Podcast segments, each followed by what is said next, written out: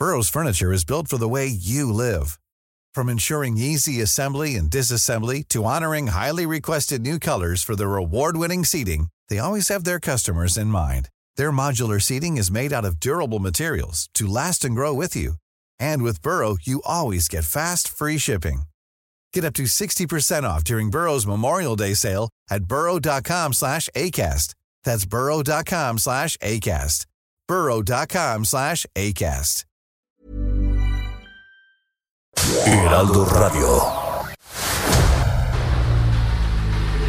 El dedo en la llaga. Había una vez un mundo en el que nadie creía. Un país de historias inexplicables. Una nación con personajes asombrosos.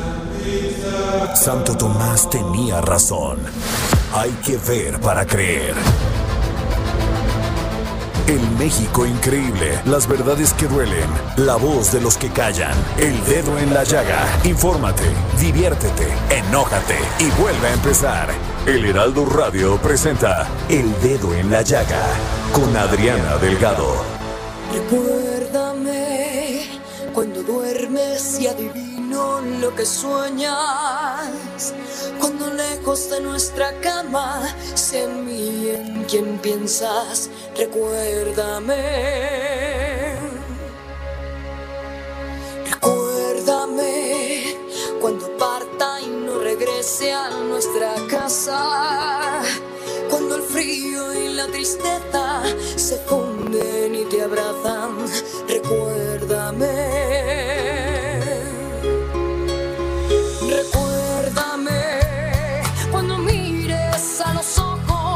Pasado. Cuando ya no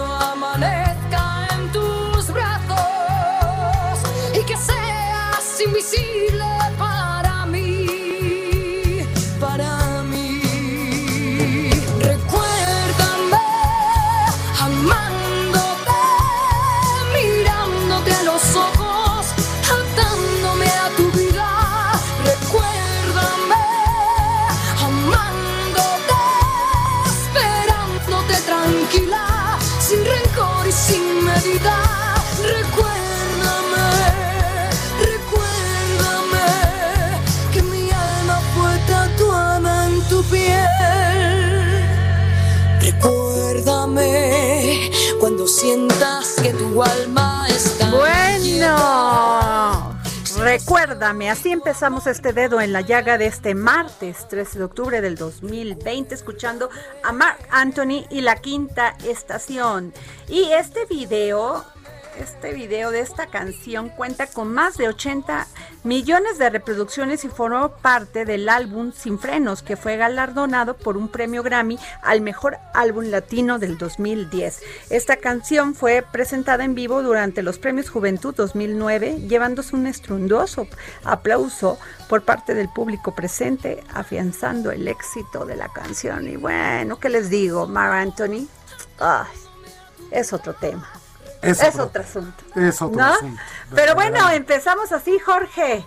Así es, en este martes 13 que ni te cases ni te embarques. No, no, yo no creo en eso. Yo creo que eso está en tu, cómo te pares, con qué ánimo le echas ganas a la vida y eso de la suerte te la provocas tú mismo.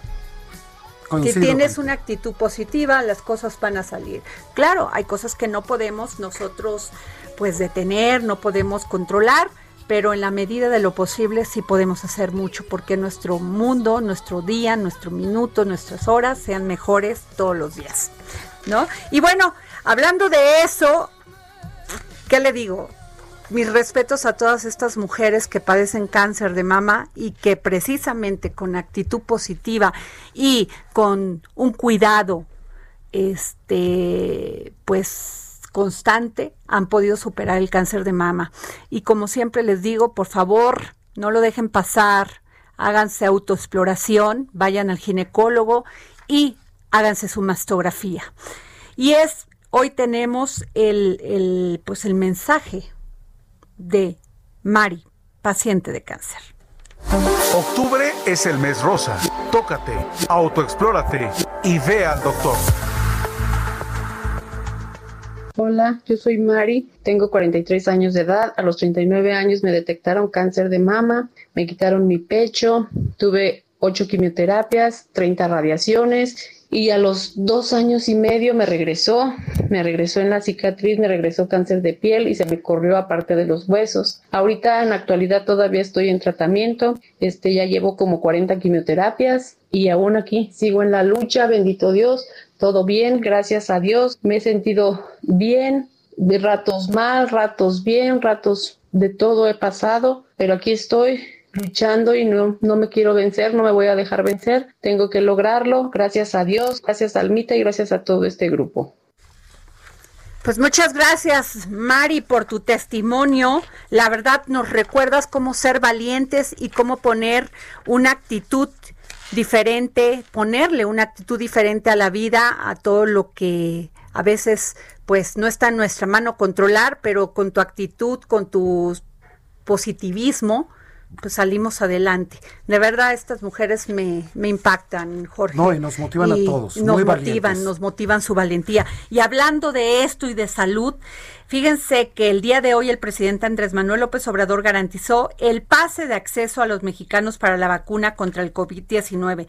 Aseguró que gracias a las firmas de acuerdo con COVAX y las farmacéuticas AstraZeneca, Pfizer y Casino Biologics, 100 millones de personas en el país podrán contar con la vacuna del próximo año. Reiteró que por la austeridad, austeridad republicana y por los fideicomisos México cuenta con 35 mil millones de pesos para la adquisición de la vacuna. A través de su secretario de Hacienda y Crédito Público, Arturo Herrera, explicó que el país compró 198 mil 37, 198, perdón, millones de dosis por por eh, 1.659 millones de dólares y prevé que 20 millones de personas estén vacunadas en el primer trimestre del 2021. Muy buena noticia. Y fíjense que hablando de esto, pues quien se ha llevado una dura tarea, ha enfrentado con muchísima valentía y ánimo para hacerle frente a esta pandemia es sin lugar a dudas el Instituto Nacional de Enfermedades Respiratorias y que su director es el doctor Jorge Salas, que además a mí me, me, impacta toda su emoción, su pasión por su trabajo, por su, por todo lo que este, le pone de dedicación, Jorge. Y hay una campaña que está sonando mucho de saludos al INER, a todas las personas que trabajan dentro de este instituto, que qué bueno que lo tenemos, que además las cifras son impresionantes, Jorge, porque ningún intubado ha muerto en el INER. Wow o sea, muchísima gente trabajando ahí. Hoy vi la, la, el saludo que les manda Andrés Oppenheimer, porque la verdad es de reconocérselo no solamente en México, sino a nivel mundial. Y has visto ahí las opiniones de, de Jorge Fernández, de Viviana Belsazo, de este Horacio Villalobos y de todos estos pues amigos, compañeros, y que le decimos al INER en nombre de, a nombre de pues de todos los que estamos detrás de estos micrófonos y enfrente de ustedes al doctor Jorge Salas. Gracias, gracias a todos los trabajadores del, del INER por lo que nos dan todos los días. Y es por eso que tenemos al doctor Jorge Salas en la línea. Muy buenas tardes, doctor. Hola, buenas tardes, con gusto y, y agradezco la, la introducción. No, doctor, gracias por tenerlos y gracias por tener a todo el personal del INER que nos dan todo lo de ellos todos los días, a todas horas y a todos estos pues este, enfermos que pues estamos a los que están enfermos y a los que no, pero que estamos pues con el miedo, con el pánico, con la zozobra este pues de esta pandemia. Y doctor, yo le quiero preguntar este porque a mí me sorprendió muchísimo que el INER no tiene ni un este pues ningún activo fallecido, fallecimiento. ¿Cómo está esto, doctor? Sí, bueno, eh, efectivamente ha sido un gran trabajo del, personal del INER, de todo el personal de todas las áreas, en la manera en que se ha enfrentado la pandemia, los casos que nos ha tocado aquí atender durante la pandemia. Eh, y, y, precisamente el, las cero es específicamente de, personal eh, de salud que está activo y que ha estado estos eh, ya siete, casi ocho meses en trabajo continuo con la atención directa de estos pacientes. O sea, la cero de funciones es en personal de salud, lo cual de cualquier forma es una, a nosotros en el INER nos parece motivo, por supuesto, de, alegría porque nadie de los trabajadores que están han estado activos eh, ha, fallecido, ha habido enfermos, por supuesto, ha habido contagios, muchos fuera del instituto, lo que se llama transmisión comunitaria, y algunos otros adentro del instituto, pues, por el trabajo de alto riesgo que se está haciendo, pero ninguno de estos trabajadores ha fallecido. Y nos parece que este es un dato relevante porque traduce muchas cosas, eh, muchas cosas buenas del trabajo que, que, se, que se están haciendo. Pero obviamente pues todo esto ha generado también eh, eh, una gran responsabilidad en el trabajo, pero también pues, un desgaste eh, pues obvio, ¿no? Desde el punto de vista físico y emocional. Pero el trabajo que sí ha sido este, importante, pero ninguna gente, afortunadamente, nuestros trabajadores activos ha, fallecido por la enfermedad. Y además, 1.200 pacientes hospitalizados muy graves, doctor. Sí, efectivamente. Bueno, y, y las cifras van van, van eh, subiendo. Por ejemplo, este, ya al día de la fecha actual, ya, ya rebasamos los 1.300 pacientes atendidos y como muchos de ustedes saben, el principal criterio de ingreso al área de hospitalización del INER pues son precisamente casos graves o muy graves.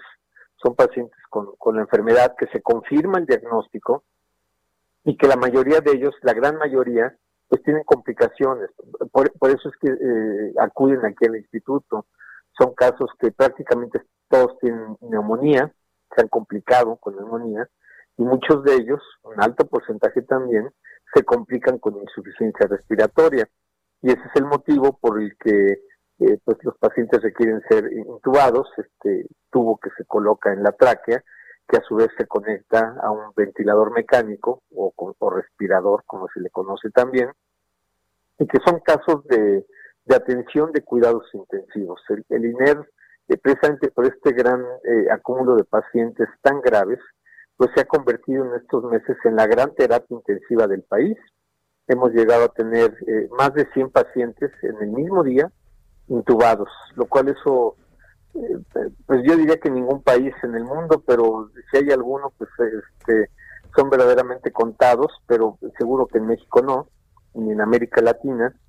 Entonces nos convertimos en una gran terapia intensiva y al mismo tiempo atendiendo todos estos pacientes en condiciones tan graves. Muy bien.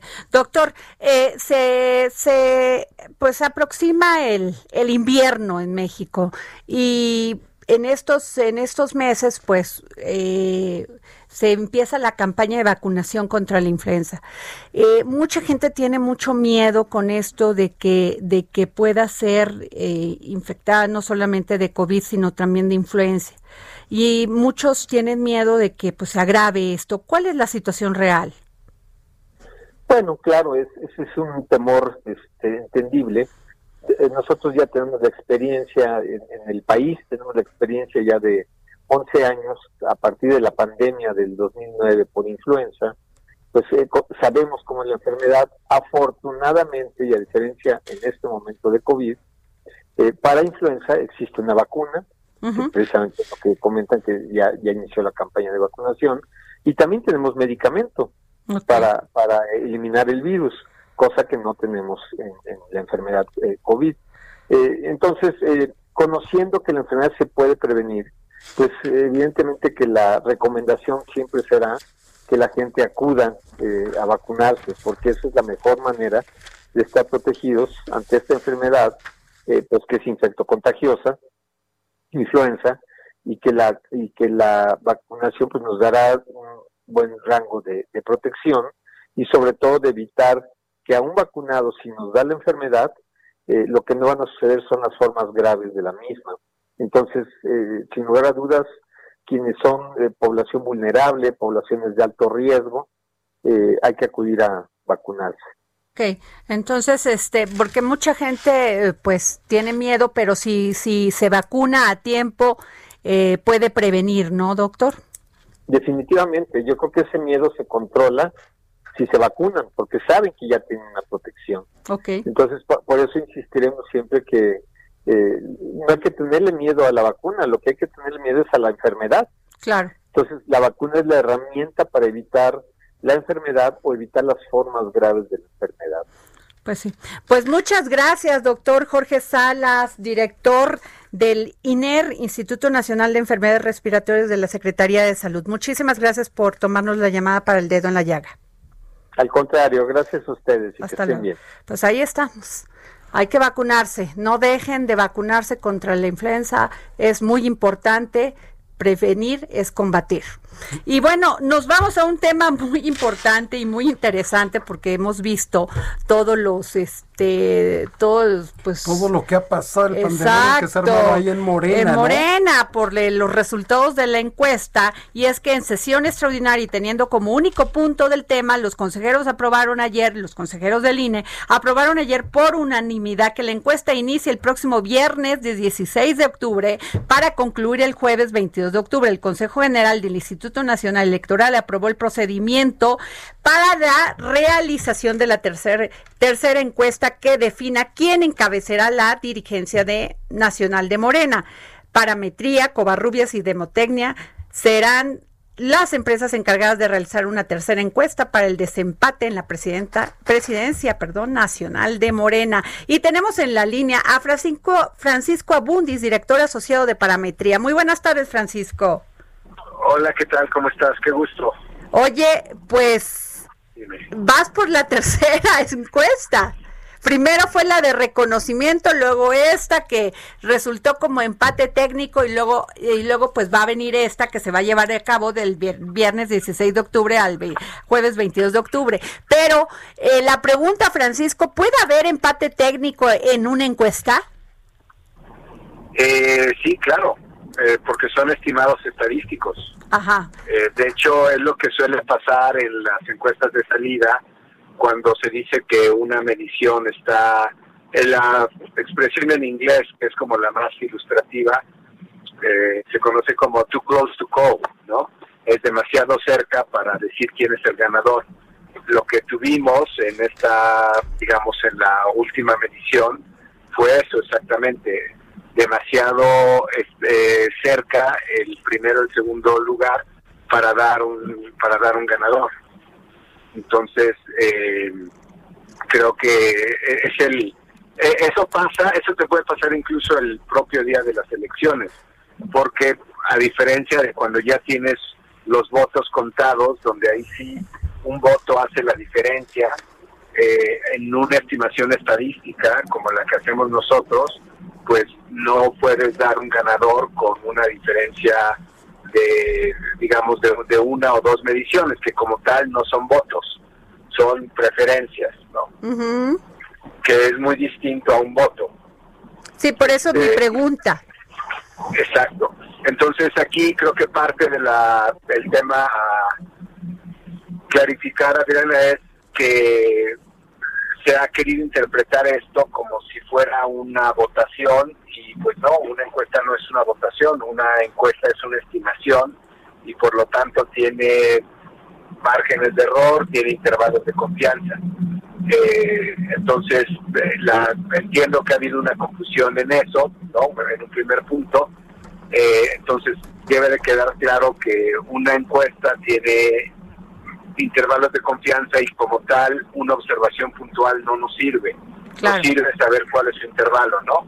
Esta es una primera confusión. Otra que ha habido, Adriana, es eh, que se ha interpretado el nivel de conocimiento como tener una ventaja frente a la encuesta ya de elección de presidencia o de secretaría. Y ahí creo que uno de los ejemplos más cercanos que tenemos en el tiempo, o incluso geográficamente, fue la elección, bueno, la encuesta para la elección del candidato a jefe de gobierno en esta ciudad. Eh, ahí había cuatro contendientes y por lo menos dos de ellos, eh, Ricardo Monreal y Martí Batres, le llevaban a la actual jefa de gobierno 20 puntos en nivel de conocimiento. Eh, pero la jefa de gobierno le llevaba 30 puntos en buena opinión. Eh, pues dime quién es hoy la jefa de gobierno. Es decir, ¿quién, quién ganó la medición, no obstante que iba 20 puntos atrás en el nivel de conocimiento. Entonces no, no puedes eh, necesariamente decir que nivel de conocimiento se traduce de manera automática en preferencia.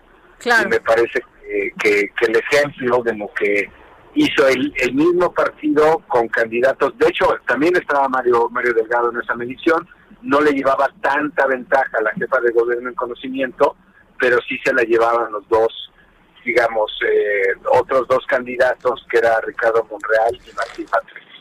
Pues sí, sí, sin duda se ha generado todo un, este, pues una confusión, Francisco, porque eh, Muñoz Ledo dice que pues no entiende cómo en reconocimiento eh, tuvo dos a uno a Mario Delgado y que ya en la encuesta para la dirigencia, en preferencia de quién quería que fuera su dirigente, pues que quedó empatado. Los datos puntuales son, él tuvo 40% de conocimiento y Mario Delgado 27. Entonces, en, realidad la diferencia es de 13 puntos. Eso no es 2 a 1. Eso es una diferencia de un poco más de 10 puntos. Eh, por eso te pongo el ejemplo de aún en una contienda donde la diferencia era de 20 puntos, no ganaron los dos candidatos que tenían más conocimiento, ganó la candidata que tenía mejor opinión. Eh, y me parece pues un ejemplo reciente, ilustrativo y que tal vez le serviría a al candidato Muñoz Ledo para, para entender cómo nivel de conocimiento no predetermina opinión. Pues así es, pues gracias por aclararnos, Francisco Abundis, director asociado de Parametría, gracias. Al contrario, un gusto, Adriana. Hasta luego.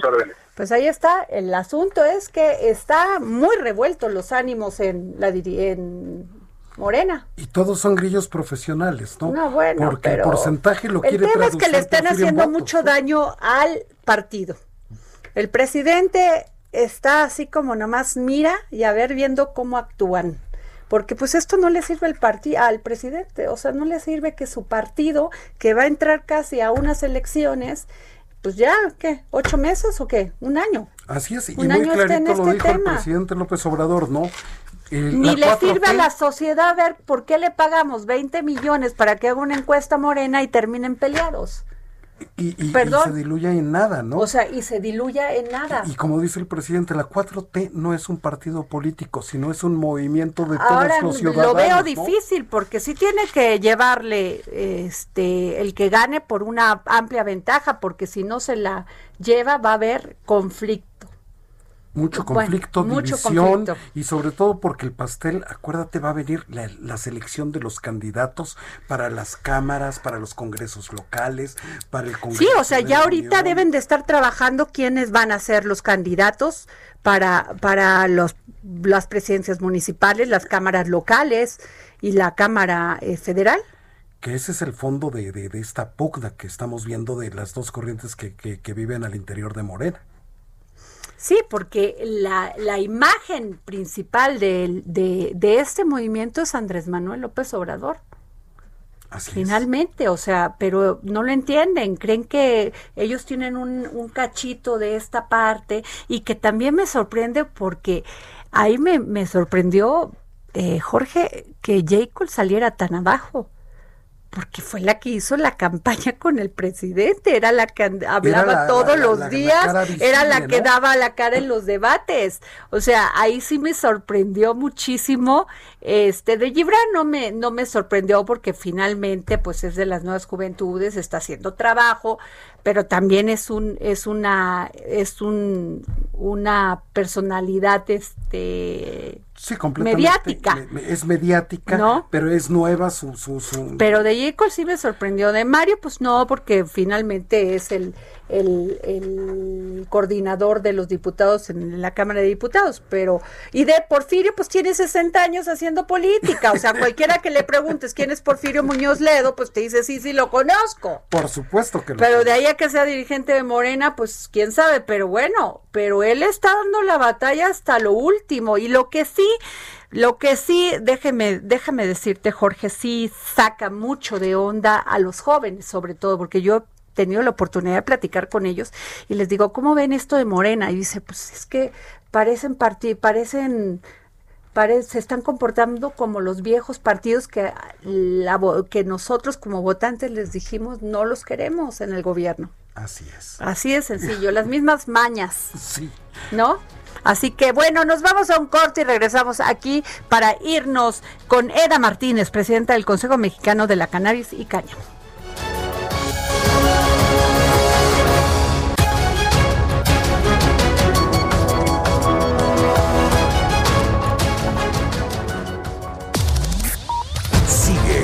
Adriana Delgado en su cuenta de Twitter arroba Adri Delgado Ruiz.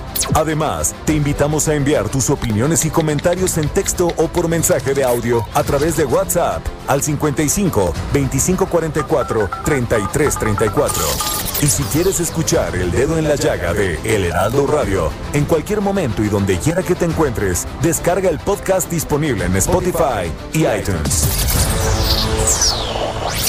Heraldo Radio. La HCL se comparte, se ve y ahora también se escucha.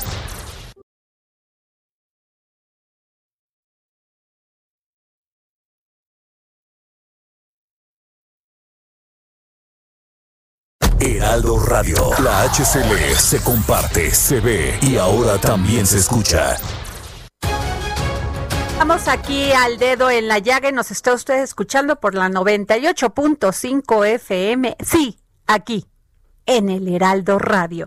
Y el pasado 24 de septiembre, el Consejo Mexicano de Cannabis y Cáñamo se presentó formalmente ante el Consejo Nacional Agropecuario, organismo eh, con el que trabajará conjuntamente para lograr una regulación en materia de cannabis y cáñamo justa, equitativa e incluyente para todos los productores mexicanos. Y es por eso que tenemos a Eda Martínez, presidenta del Consejo Mexicano de Cannabis y Cáñamo, y quien es pues la presidenta precisamente y con este tema muy importante sobre la adecuada regulación de la cannabis en México. Muy buenas tardes, Eda.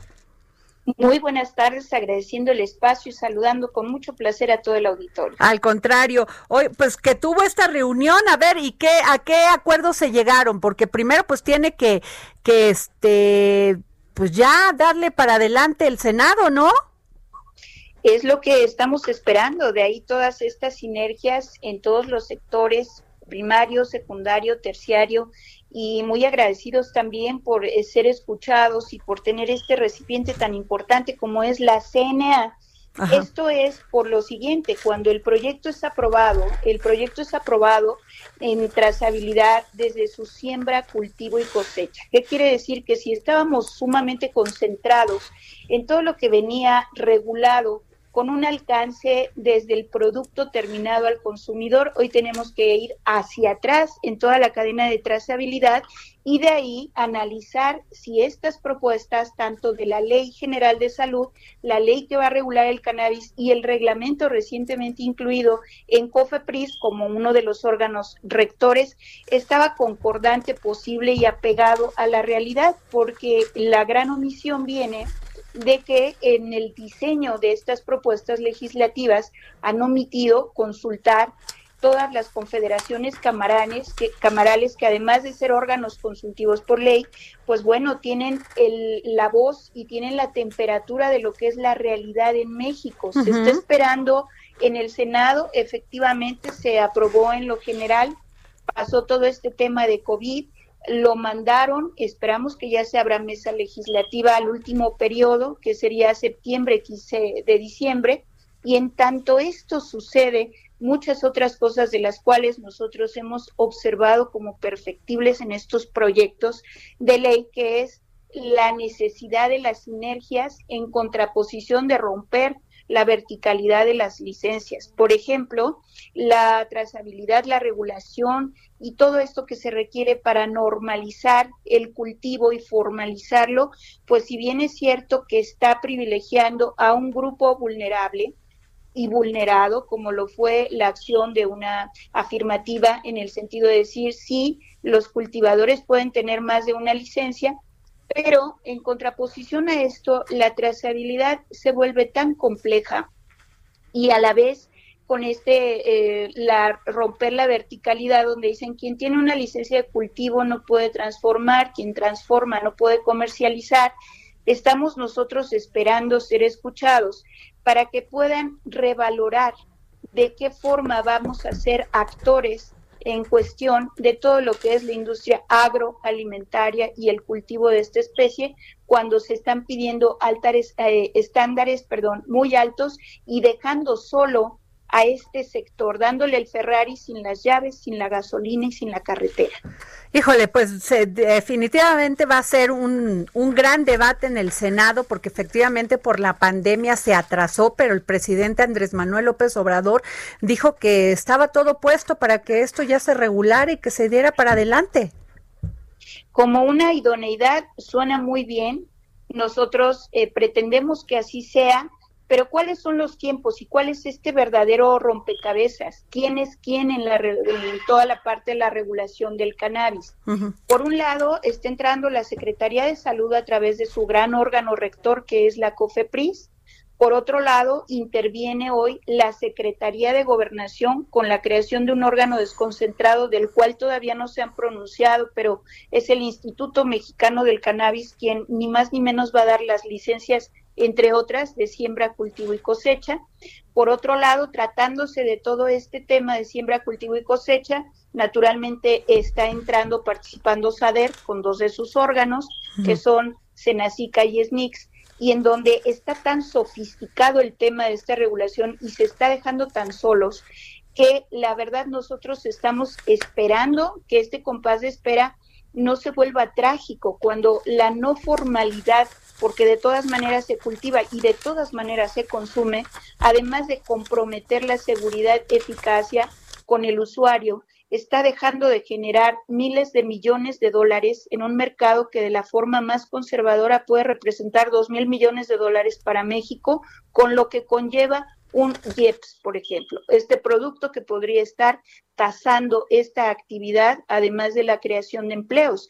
Sin embargo, cuando se emite el reglamento de COFEPRIS, que en la administración pasada fue unos lineamientos que se revocaron por la falta de cumplimiento de las formalidades más básicas, como era la publicidad, no se publicó ni en el diario oficial, ahora se está haciendo la tarea con todos los actores que deben de participar pero el, se publica, CONAMER lo dictamina, hay 10 hojas de prevención, se contestan muy rápido, el dictamen sale favorable, se debería de haber publicado el 9 de septiembre y hay una prórroga de 70 días, algo por ahí, en donde mm, podemos entender la lógica, porque si no está lista la ley, ¿cómo van a emitir el reglamento? Ok. Sin embargo, la tarea se tiene que hacer. Lo que más nos preocupa es el contenido en los términos en que se esté evaluando, esperando que cuando llegue a la Cámara Revisora, que es la Cámara Baja, se pueda puntualizar sobre todo lo que hemos estado pronunciando. Pues muchas gracias, Eda. Vamos a estar muy pendiente de qué, cómo se va dando este tema y si nos permite vamos a estar en contacto con usted. Adriana, todo lo contrario, agradecemos el espacio del Consejo de Cannabis y Cañón, muy amable. Gracias, pues así estuvo, como ves, Jorge? Pues es un debate muy importante porque nos, no, no, no puede ser que... de estar alegando otras cosas que se pongan a cambiar en esto. Y que en este país esté costando sangre en lugar de que estemos generando dinero como los Estados Unidos. completamente. ¿no? Bueno, este pasamos con José Luis Camacho y el Handicap 2021.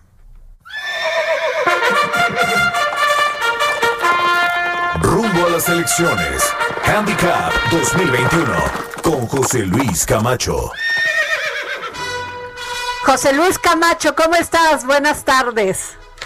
Buenas tardes, Adriana. A Interesante entrevista que acabas de hacer. Ay, gracias. Pues es que sí es un tema. Nos vemos muy retrógradas, todavía no avanzando en legislaciones progresistas, ¿no? Ahí, Ahí el que trae el tema en el Senado es mi amigo el senador Julio Menchaca. Sí, vamos a entrevistarlo para que nos diga cuál, por qué está atorado ahí. No entendemos. Pues sí, yo tengo... Tan fácil que es juntarse, juntarse, ponerse de acuerdo, debatir, dialogar y ¡pum! Así es. Bueno, pero vámonos al handicap. A ver, cuéntanos, ¿qué nos toca hoy Baja California? Porque además déjenme decirles, ¿eh? Que son 21.368 cargos en el país, entre ellos toda la Cámara de Diputados y 15 gobernaturas. Nada más ni nada más. Nada más y nada menos. Y Toya Morena no se pone de acuerdo, pero eso será otra historia miles de alcaldías y acuérdate que cada alcaldía lleva una planilla de síndicos y regidores, o sea que este la verdad esta es la elección más grande de la historia desde que existen elecciones en nuestra República Mexicana. Pues sí, y a ver, nos toca Baja California, cuéntanos.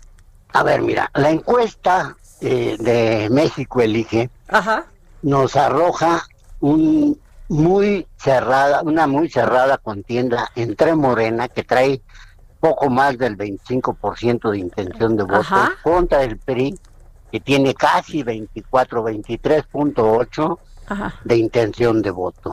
El PAN ha bajado mucho. Recuerda que el PAN perdió la gubernatura ante Morena con Jaime Bonilla y trae solamente el 12%. El PRD trae el 8% y Movimiento Ciudadano trae el 1%. Ahora vamos por candidatos, Adriana.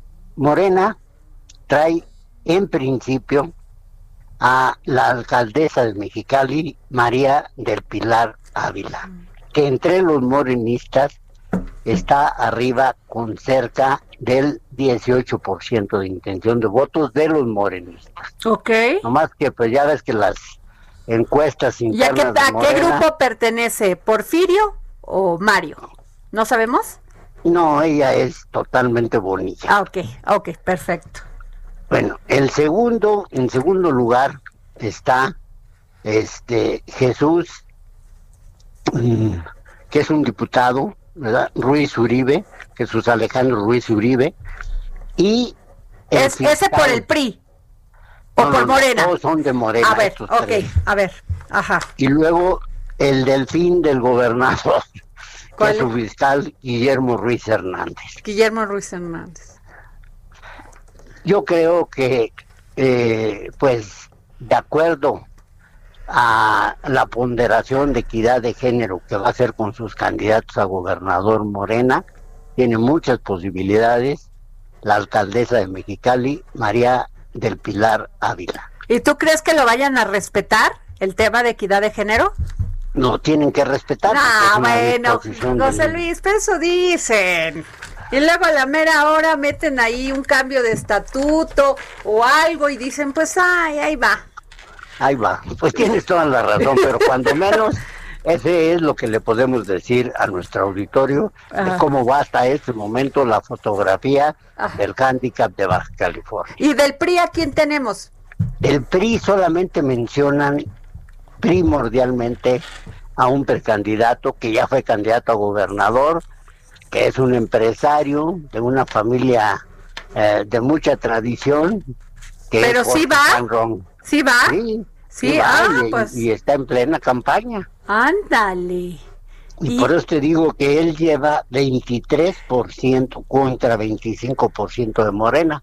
O sea, está igual que Mario Delgado y Porfirio, nomás que sin tanta agresividad, el parte técnico. Oye, ¿y el PAN? Eh, ¿Tú crees que el PAN y el PRI puedan hacer alianza o no?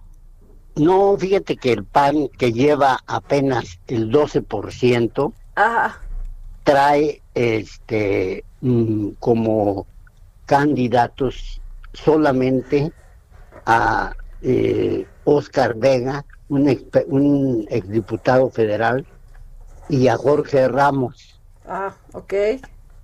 También quiero decirte que este el PAN anda repuntando mucho porque eh, tiene, bueno, repuntando mucho relativamente, se está acercando mucho al PRI porque tiene la intención de sumar a Jaime Martínez Veloz, ah. Que es del PRD y trae el 8%, ¿eh? O sea que Jaime Martínez Veloz, que bueno, es un viejo este militante del PRD, lo conocen muy bien, ha sido siempre ha estado en la izquierda. A mí hasta me sorprende que Jaime Martínez Veloz no se haya ido Morena. pues no se ha ido Morena porque este realmente él tiene aspiraciones a, a fusionarse con el PAN. Ah, mira. Y entonces ellos conjuntarían un 20% que los pondría en empate técnico a Morena, al PRI y a la Alianza PAN. Oye, qué interesante esto porque de ideologías ni hablemos, ¿verdad? Porque la derecha y la y la izquierda unidas así sin término medio. Así es, mira, yo creo que hay, hay, un libro de Francis Fukuyama que relata perfectamente lo que es el fin de las ideologías. Ahorita se van al pragmatismo de ver quién gana. Y el pragmatismo hace un lado que tú seas de izquierda o que seas de derecha, si lo que quieres que, que si lo que quieres es conseguir el triunfo. Híjole, pero, pero José Luis, si hay un tema de, debe de haber un tema de ideología, porque mientras unos son liberales, los otros son conservadores, este, en el tema de equidad de género, de derechos humanos, sí hay, sí hay diferencias. Bueno, pero tú misma lo acabas de decir, para respetar la equidad de género o no respetarla, pues se pueden valer de cualquier truco y en donde debería de una mujer debería de ir una mujer, van a poner un hombre si es lo que quieren, ¿no? Pues sí.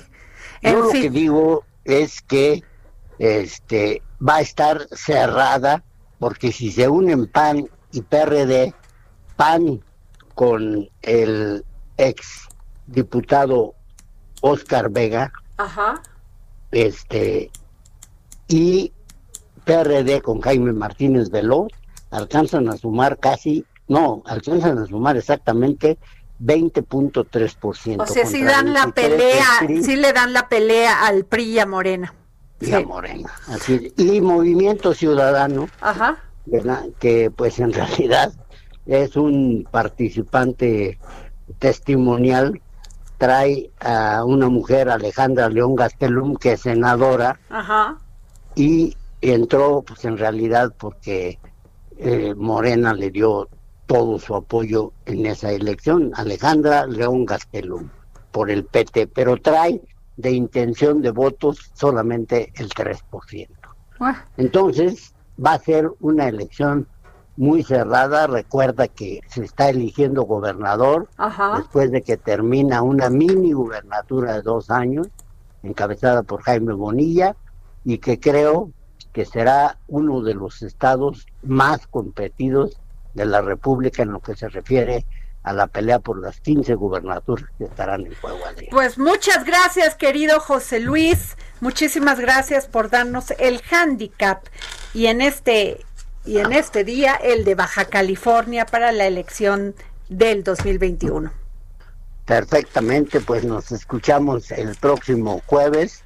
Esperemos que sea con un tema ya un poco más avanzado de la comparecencia que no se pudo celebrar hoy de Marcelo Ebrard en la Cámara de Senadores, pues por las protestas que Los tienen secuestrados todavía. Así es. Qué país, Adriana. Sí, Pero bueno. lo que nos falta, mi querido José Luis. Así que hay que tener paciencia y tolerancia. Así es. Pues te mando un gran saludo. Me da mucho gusto otra vez este, Mándale saludos a Jorge Sandoval, aquí está, nomás así viendo a ver pues, Ayer, ayer, me boicoteó otra vez. ¿Cómo quieres que le mande saludos? Ay, no seas, no seas este, Qué rencoroso, rencoroso. Acuérdate que en este país es lo que menos necesitamos. No, bueno, yo a Jorge este, lo estimo mucho, excepto, ¿verdad? Cuando me boicotea. Muy bien, José Luis, muchísimas gracias. Un abrazo para todos, un reconocimiento para ti y muy especialmente para mi gran amigo Jorge Sandoval. Ok, muy bien. Ándale, te guante blanco. Oye, y nos vamos con Bernardo Noval, columnista en el Heraldo de México, dueño de esta CEO de este gran grupo de, de, de, espectáculos, de entretenimientos culturales y el hombre que más sabe de la cultura aquí en México. El arte en los ojos de Bernardo Noval. Bernardo Noval. Tentación, Adriana Delgado.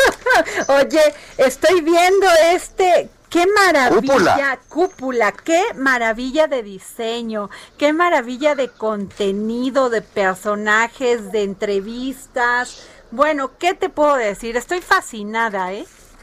Adriana, yo también, porque tú y yo somos amantes, y por supuesto mi querido Jorge Sandoval, de la, de la arquitectura. Y hoy le destinamos este número a los arquitectos mexicanos, pues muy reconocidos, pero sobre todo vamos a a pensar que la arquitectura es solamente pues un reflejo más de las bellas artes, una de las bellas artes, y que hay mucho que decir. Si pudiste ver hoy en, Cúpula, dedicamos, eh, bueno, escribió hasta Rafael Micha, que es el, director de Grupo Hábitat, los hoteles boutique más importantes de México, donde grandes arquitectos estrella, como ahora se le llama a los rockstars de la arquitectura, han desarrollado parte de sus hoteles, de la cadena de hoteles, pues, pues que te comento, ¿no? Hablamos también de con Mauricio Rocha, escribió también Benjamín Romano, que lo entrevistó Cast Studio, el que hizo la Torre Reforma tan maravillosa donde, pues donde hoy podemos ver el, el centro bursátil más importante de la Ciudad de México en el Paseo de la Reforma. Hablamos también, con, bueno, hay una entrevista también de, de los arquitectos de las nuevas generaciones, Adriana. Entonces este es el tomo uno de dos, porque hay mucho que decir de la arquitectura.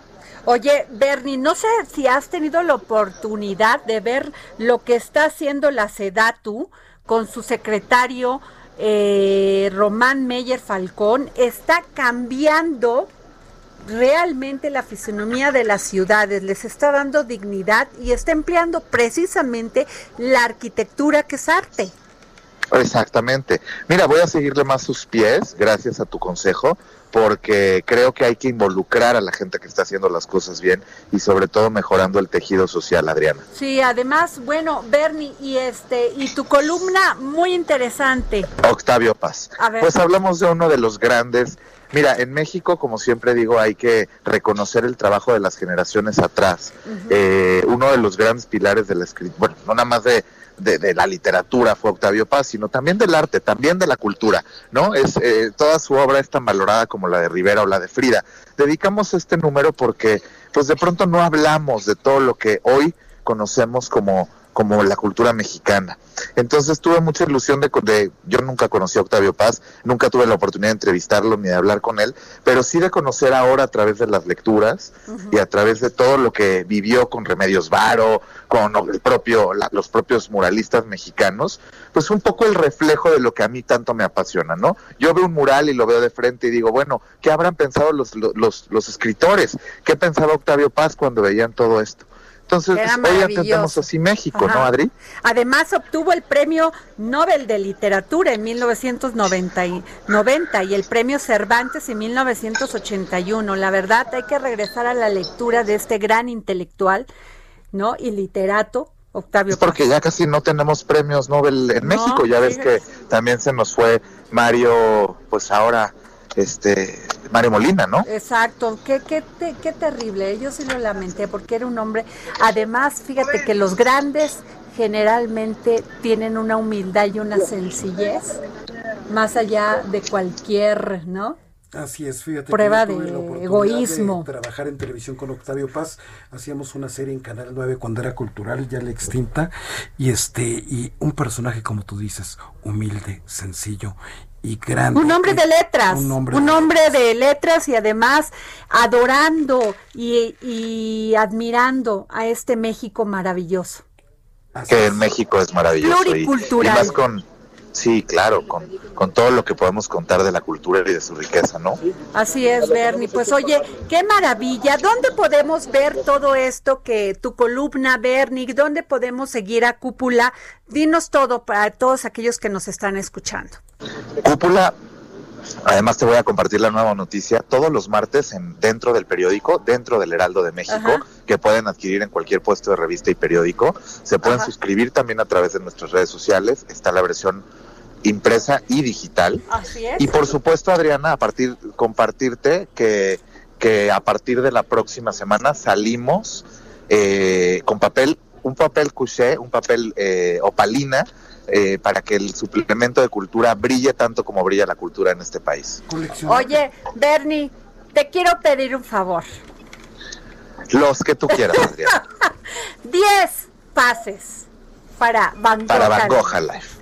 Porque no sabes cuánta gente nos ha pedido y yo sé que tú eres un hombre este pues pues que eres bondadoso, eres agradecido con lo que la vida te da y que eres compartido. Yo sé que 10 pases para aquellas personas que no tienen la capacidad ni la economía para poder ir a ver este maravilloso espectáculo de Van Gogh Alive. Por supuesto que sí. La señora eh, Melissa está siguiendo nuestros, nuestro programa. Ella se va a encargar de hacerle llegar a toda tu gente a través de tus redes sociales, de Adriana Delgado en Twitter, por supuesto, estos 10 pases dobles para Van Gogh Live y que sean invitados tuyos y de mi querido Jorge Sandoval. Pues, ¿sabes qué, Bernie? Que la vida te dé más que la vida te dé más por ya me, dio, ya me dio una amiga como tú. Por compartir la cultura, la pasión y la emoción por todo lo que haces. Gracias, Bernardo Noval. Bonita tarde, Adriana. Gracias a ti. Bueno, pues nos vamos y así 10 pases para Van Gogh Live a los que llamen inmediatamente y se metan al Twitter de El Dedo en la Llaga de Adriana Delgado para arroba Adri Delgado Ruiz. Muy buenas tardes, nos vemos mañana.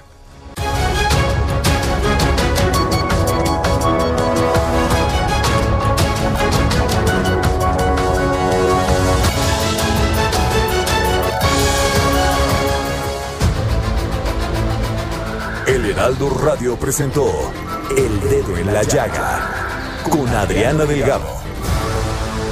Heraldo Radio, la HCL se comparte, se ve y ahora también se escucha. Even when we're on a budget, we still deserve nice things. Quince is a place to scoop up stunning high-end goods for 50 to 80% less than similar brands.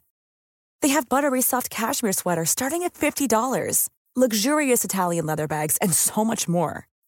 Plus, Quince only works with factories that use safe, ethical, and responsible manufacturing. Get the high-end goods you'll love without the high price tag with Quince. Go to quince.com/style for free shipping and 365-day returns.